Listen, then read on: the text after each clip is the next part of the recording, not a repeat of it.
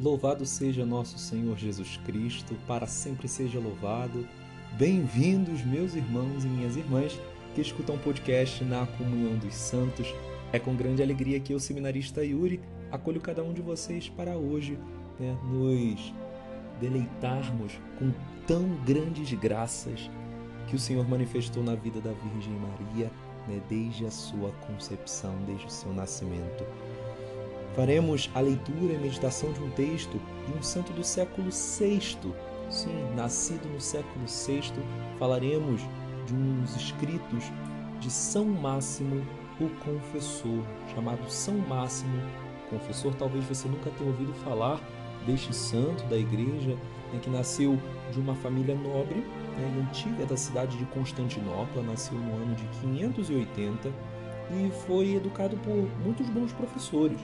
Né? Desde, desde muito pequeno teve ótimos mestres, né, acompanhadores ali, mas de fato o que mais nos admira na vida de São Máximo, confessor, de fato é o conhecimento inspirado por Deus que ele teve. Pois bem, algo que além do conhecimento dos homens, algo que ia muito além do conhecimento dos homens, numa época em que vocês vejam a importância da figura de São Máximo, numa época em que uma heresia chamada monotelismo estava muito em vigência. É, muitos hereges que defendiam que Jesus, mesmo sendo 100% Deus e 100% homem, né, tendo dupla natureza, né, como a gente vê é, quando se fala da doutrina do, da união hipostática, né, das duas naturezas que Jesus possuía, infelizmente afirmavam que Jesus teria apenas uma vontade, né, dupla natureza, mas apenas uma única vontade, que seria a vontade divina.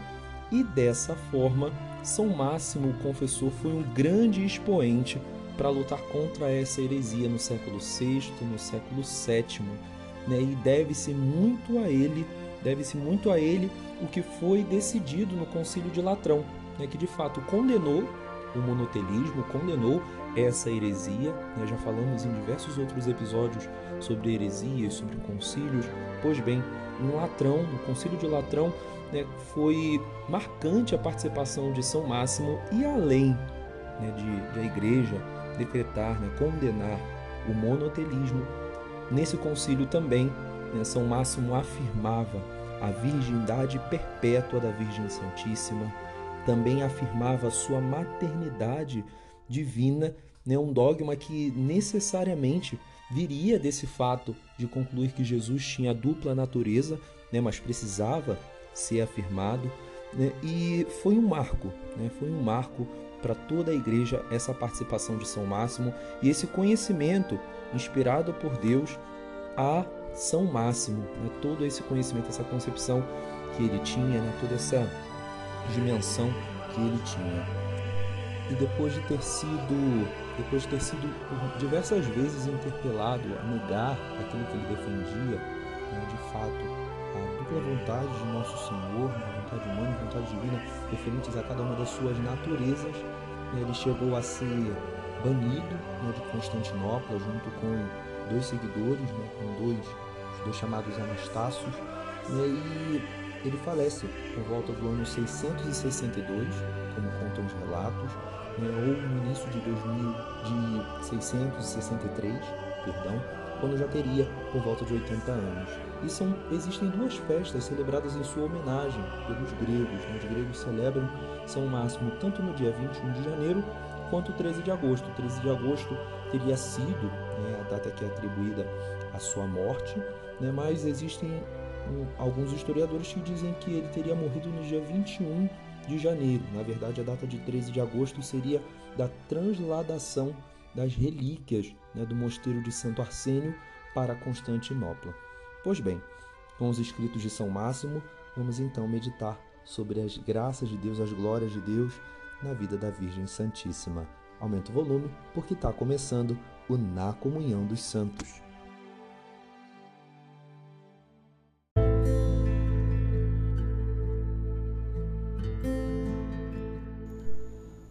Pois bem, meus irmãos, São Máximo inicia o seu texto sobre a Santíssima Virgem da seguinte forma: Escutai este louvor, ó nações todas, e estai atentos, habitantes da terra. Vinde vós, todos os fiéis, e vos reuni todos, ó amigos de Deus, reis da terra, e todos os povos, príncipes, bem como todos os juízes da terra, rapazes e moças, idosos e crianças, de cada língua e cada alma. Celebraremos, cantaremos e louvaremos a Santíssima Imaculada, toda bem-aventurada e sempre Virgem Maria. O trono do rei Davi que se eleva sobre as hostes de querubins e serafins, a mãe de Cristo nosso Deus, a cidade de Deus, da qual se anuncia um glorioso destino, eleita antes de todos os séculos pelo inefável desígnio de Deus templo do Espírito Santo, fonte da água viva, paraíso da árvore da vida, vinha verdejante de onde emana o licor da imortalidade, rio da água viva, arca que conteve o incontível, urna de ouro que recebeu maná da imortalidade, planta não fecundada que produziu o trigo da, da vida, flor da virgindade, repleta do perfume da graça, lírio de beleza divina, virgem e mãe, de quem nasceu o Cordeiro de Deus, que tira o pecado do mundo, celeiro da nossa salvação, exaltado acima de todos os poderes do céu. Pois bem, meus irmãos, já nesse início do texto de São Máximo, nós vemos uma grande é, exaltação ao mistério salvífico de Nosso Senhor manifesto na vida da Virgem Maria, é manifesto na Virgem Maria. Nós vemos que aqui, já nesse início, São Máximo faz uso né, da, de dogmas marianos que ainda não eram proclamados, não eram solenemente declarados pela igreja. Né, nós falávamos há pouco sobre a palavra dogma, talvez você não saiba, mas um dogma é uma verdade de fé.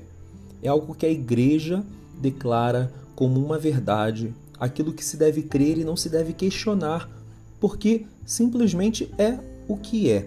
Né? Para a nossa fé, sustento da nossa fé, e não deve ser pregado de forma contrária. Portanto, a igreja nos coloca, né, o magistério da igreja e o seu catecismo nos colocam quatro dogmas marianos. O primeiro deles, que foi declarado antes ainda de São Máximo, é justamente o dogma da maternidade divina. Teotocos. Maria é verdadeiramente mãe de Deus. Assim como rezavam os cristãos logo no início, e assim como a gente tem documentado, a gente tem fragmentos de orações do quarto século declarando a Virgem Maria como Mãe de Deus, nós vemos o Concílio de Éfeso, que no ano de 431 afirma claramente, afirma solenemente isso, e nós já vemos aqui no texto de São Máximo essa declaração com tanta, tanta alegria, com tanto fervor, logo no início desse texto. E podemos ver também que quando ele fala aqui flor da virgindade, né, já, já dá indícios do que mais à frente ele vai aprofundar, que é justamente o concílio em que ele teve grande participação né, por conta da defesa da natureza, ou melhor, da defesa da vontade humana de nosso Senhor, em que também, no mesmo concílio, o concílio de Latrão, acontecido em 649, se foi declarada a virgindade perpétua de Maria, declarada virgem antes e após o parto. Ou seja, esse texto já se inicia com, com uma força muito grande, né? uma força verdadeiramente muito grande né? nas palavras de São Máximo, verdadeiramente inspirado pelo Espírito Santo. E ele continua: Ó vós, nações todas que receberam a pregação do Evangelho, erguei as mãos e a louvai, munidos de uma voz alegre e inspirada com doces palavras, de uma voz audível, de uma voz sonora, pois é nosso dever de todas as línguas e de toda a natureza dos homens, louvar e glorificar aquela de quem surgiu a nossa salvação. Aquela de quem surgiu a nossa salvação. Mas como foi isso possível? Pois no momento em que o Criador e Deus de todas as coisas quis vir entre os homens, convinha que a bem-aventurada e glorificada fosse alguém considerada digna, uma morada apropriada, e divinamente bela. De tua beleza se encantará o rei. Salmo 44, versículo 12. e ele julgou conveniente habitar nela. Da mesma maneira, agora cabe a nós preparar seu louvor para recebermos uma língua digna e uma inteligência que exprima adequadamente sua glória e seu louvor. Todavia, não há ninguém entre os homens que possa cantar e glorificar a santa Theotokos, do grego Mãe de Deus, digna e apropriadamente, nem mesmo se as miríades dos idiomas nos estivessem à disposição, nem mesmo se todas as nações dos homens se reunissem, elas não seriam capazes de alcançar a dignidade do louvor e a sua glória. Vejamos aqui, meus irmãos, mais uma pausa antes de continuarmos. Nós vemos que São Máximo faz um chamado para que todos, todos declarem a Virgem Maria como bem-aventurada, para que todos declarem a maternidade divina da mãe de nosso Senhor e Salvador, para que todos declarem a grande glória com que o Senhor colocou na Virgem, com que o Senhor manifestou a vida da Virgem, declarada digna, declarada apropriada, declarada divinamente bela para receber o Salvador, para receber a salvação. Vejam como ele diz: devemos todos nós, todas as línguas, todos os homens louvar de fato aquela de quem surgiu a salvação, aquela de quem o Fiat, né, de quem o Fiat nos permitiu receber o Salvador. E ele continua, né, leiamos esse último trecho desse, desse texto de São Máximo Confessor.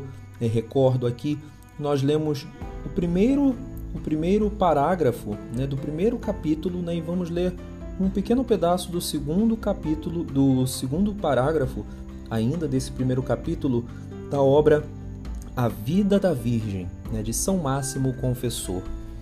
Por isso, ouçamos as palavras de São Máximo. Como não é possível realizar dignamente sua glorificação, na medida de nossas forças, demonstraremos fervor em nosso louvor, em nossos cânticos, à Mãe de Deus, nossa esperança e nosso amparo. Pois assim como ninguém tem força suficiente para honrar seu gracioso Filho e seu Deus, sua Santíssima Mãe receberá com misericórdia, na medida da nossa débil capacidade, um panegírico próprio para a sua docilidade. Então, com a graça e o auxílio da Santíssima Teotocos, relatemos de onde ela veio e quem foram seus pais, como foi seu crescimento e sua conduta intacta, quantas glorificações realizaram-se nela desde o seu nascimento até sua dormição, pois são sua graça e seu socorro que nos concedem forças e palavras no momento de abrir a boca. Entretanto, se nos limites de nossas forças dissermos algo a respeito de seu soberano Filho, não lhe será impróprio, pois a ele é devida toda a glória e todo louvor, pois a beatitude e a glória de sua mãe imaculada vem dele e por meio dele. Vemos que nesse último trecho São Máximo faz ainda menção aos outros dois dogmas marianos. O terceiro, que foi solenemente pronunciado pelo Papa Pio IX em 1854, declarava solenemente que a Virgem Maria né, foi concebida sem pecado original. A Virgem Maria foi verdadeiramente, é verdadeiramente a Imaculada, como ela tantas vezes em aparições né, se denomina Eu sou a Imaculada Conceição.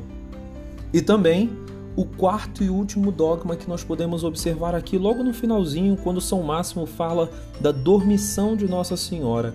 Ele faz referência direta à Assunção da Virgem Maria, o dogma que foi declarado em 1950 pelo Papa Pio XII, e ele atestava que de fato, ele dizia que de fato, né, ele solenemente declarava como assim, como todos os dogmas foram declarados, embora a igreja já acreditasse, embora a tradição da igreja já trouxesse essa concepção, e a igreja de fato declara solenemente, atesta que Maria foi assunta por graça de Deus ao céu.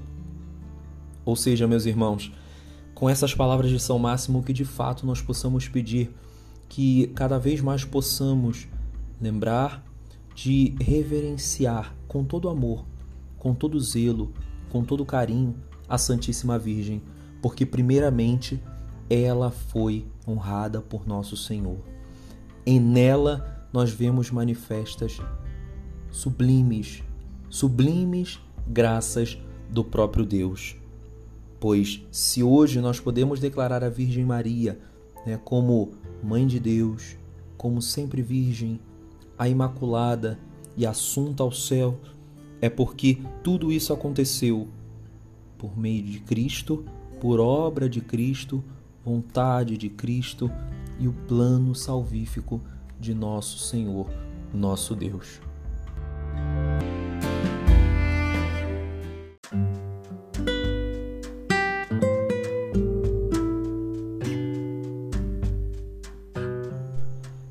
encerramos esse episódio do nosso podcast com uma oração composta pelo próprio São Máximo, dirigida à Santíssima Virgem.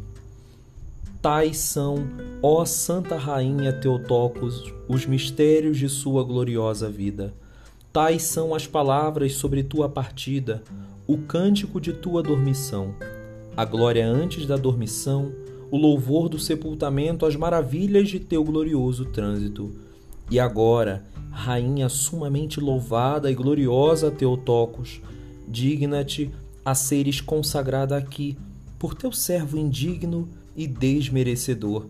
Com estas palavras em teu louvor e em tua glória, dadas por ti, que pronunciei conforme minha capacidade, com fé e amor em tua graça, pois minha mente é incapaz de se aprofundar mais do que isso mesmo que todas as mentes e línguas visíveis e invisíveis se unissem e viessem te louvar e te glorificar, não conseguiriam fazê-lo dignamente. Ó, oh, toda amada Mãe de Deus, que deu à luz o Santo dos Santos, o Verbo de Deus, recebe como sacrifício a súplica dos teus servos e nos preserva de toda tribulação e tentação. Salva-nos dos suplícios eternos e na vida infinita dos justos rende-nos uma parte dos bens da vida eterna, graças ao Cristo, teu Filho e teu Deus. Com o Pai sem princípio e com o Espírito inteiramente santo, benevolente e vivificante, agora e para sempre, e pelos séculos dos séculos. Amém. Em nome do Pai, do Filho e do Espírito Santo. Amém.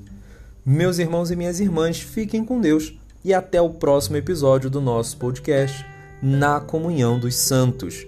Salve Maria!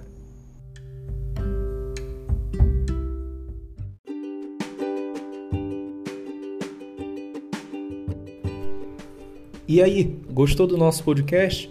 Por isso, não deixe de compartilhar não com seus amigos, com seus irmãos. Lembrando que o Na Comunhão dos Santos está disponível no Spotify, no Anchor, na Amazon Music, no Deezer, no Google Podcast e diversas outras plataformas. Fica com Deus, até a próxima!